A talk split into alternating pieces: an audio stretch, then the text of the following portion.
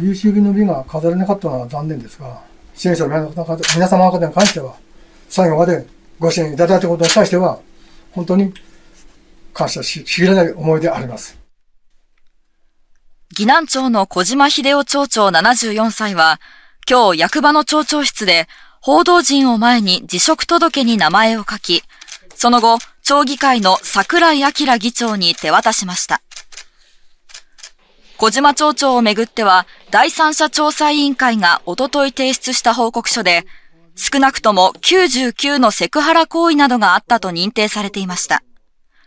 報告書について小島町長は、調査について中立性が保たれていないと主張しつつも、一部のセクハラ行為などを認め、昨日夜、来月5日で辞職する意向を示していました。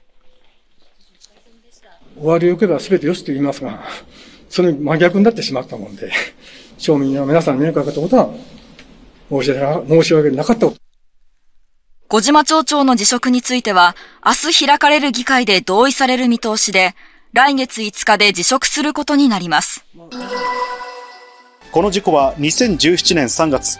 那須町のスキー場近くで、登山講習会中の県立大田原高校の生徒7人と教師1人が、雪崩に巻き込まれ死亡したものです。責任者だった教師3人は、雪崩の危険性を予見できたのに訓練を行ったとして、業務上過失致死傷の罪に問われています。裁判で検察側は、当たり前のことをすれば防げたにもかかわらず、ずさんな判断で漫然と訓練を行った被告らの過失は重大などと指摘し、禁錮4年を求刑しました。一方、弁護側は3人の無罪を主張しました。警察によりますと、埼玉県議会の辻浩二議員は、おととし12月に知人女性の裸の画像をインターネット上に投稿したわいせつ物陳列の疑いで先月書類送検されたということです。神奈川県警がサイバーパトロールで画像を発見し捜査を進めたところ、辻議員の携帯から投稿されていることが分かったということで、辻議員は調べに対し容疑を認めているということです。本当に申し訳ございませんでした。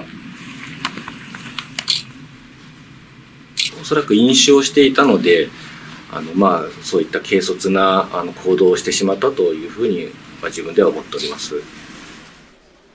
辻議員は今日午後取材に応じ謝罪した上で、自身の身体については、様々な方と相談をしながら、適切な時期に適切な判断をしたいと話しました。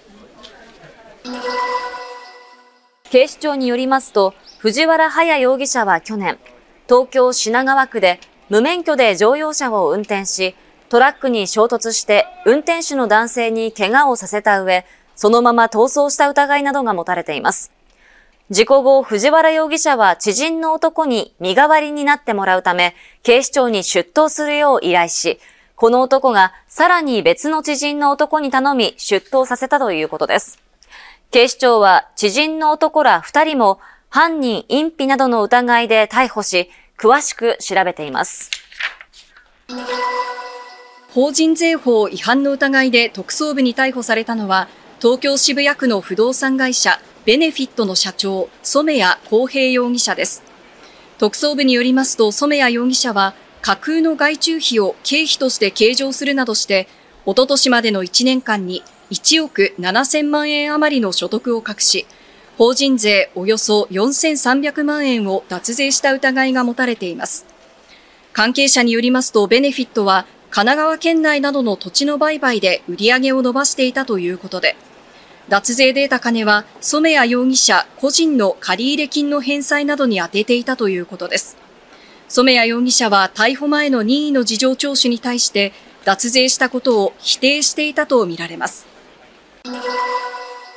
消費者庁によりますと、特定の副業サポート事業者が、まず、すごく簡単な副業、1日10分程度でも1日最大20万円などと、スマホにメッセージを送ってくるということです。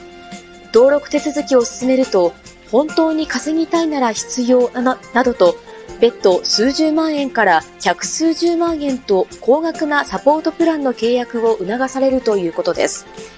しかし、消費者金融業者から高額な借り入れをしたものの、副業は儲からず、借金だけが残る事例が、おととし9月から去年11月までで185件発生していて、支払った金額は合計およそ2億1000万円に上るということです。消費者庁は被害に遭ったら188に相談してほしいとしています。